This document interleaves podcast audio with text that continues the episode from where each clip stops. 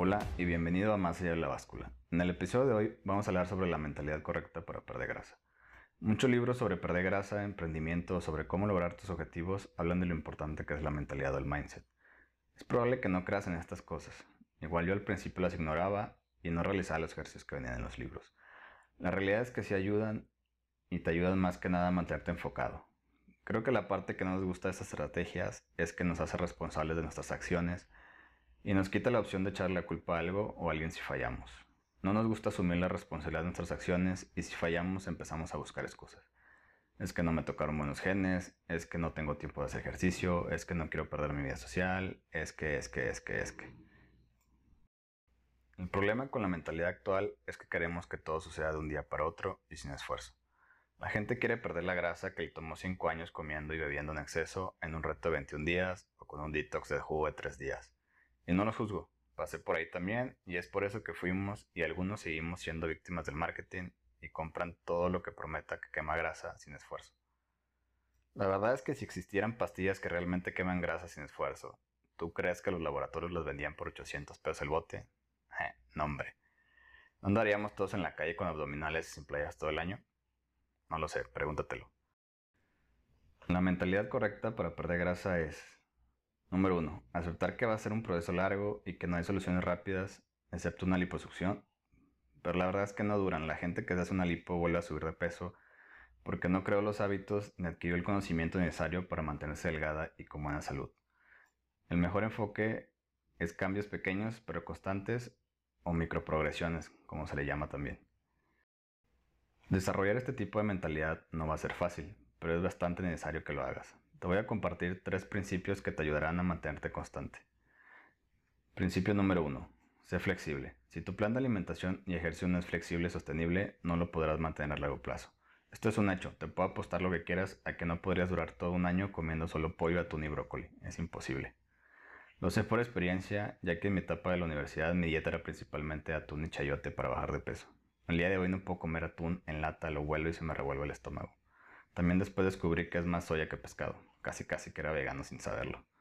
Además, ¿quién dijo que hay que ser miserables todos los días de la semana comiendo cosas que no nos gustan y haciendo ejercicio que odiamos? Nuestro plan de alimentación debe ser flexible. Debe conseguir crear un déficit calórico incluyendo alimentos nutritivos y también alimentos que nos gustan. De esta forma será más fácil apegarse a él y ser constantes. Principio número 2. Define claramente tu porqué. Cada persona tiene su propia razón para perder peso, pero todos quieren hacer una o algunas de estas. Perder grasa, construir músculo, sentirse y verse más saludables. Pero la raíz de la motivación de las personas suele ser mucho más profunda.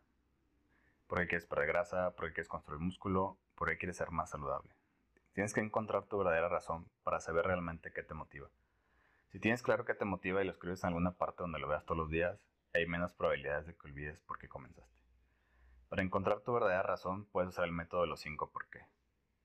Y así es como funciona. Primero pregúntate por qué quieres perder grasa, desarrollar músculo, estar sano, etc. y anótalo.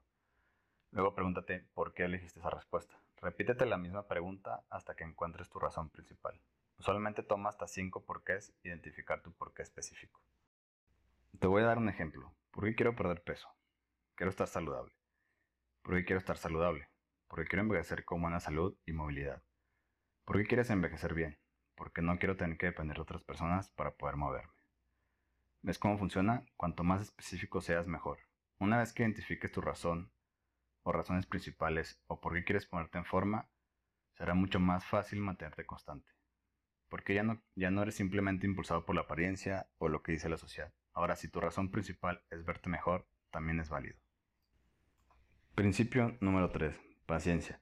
No conozco a nadie que no haya sido convencido de probar al menos una vez una dieta de moda o algún suplemento gracias al marketing engañoso en algún momento de su vida. Está en nuestra naturaleza humana buscar soluciones rápidas y fáciles a nuestros problemas. Queremos realizar la menor cantidad de esfuerzo posible. La verdad es que si quieres perder peso y no recuperarlo nunca más, la única forma de hacerlo es dejar de buscar soluciones rápidas que inevitablemente fallarán y comenzar a aceptar el hecho de que el cambio tomará tiempo. Tienes que ser paciente porque la verdad es que habrá días en que la báscula no va a reflejar el trabajo y esfuerzo que has hecho. Habrá días en que accidentalmente comerás de más y habrá días en los que sentirás que tu cuerpo no ha cambiado en semanas. Y tienes que poder ser capaz de ver más allá de todo eso.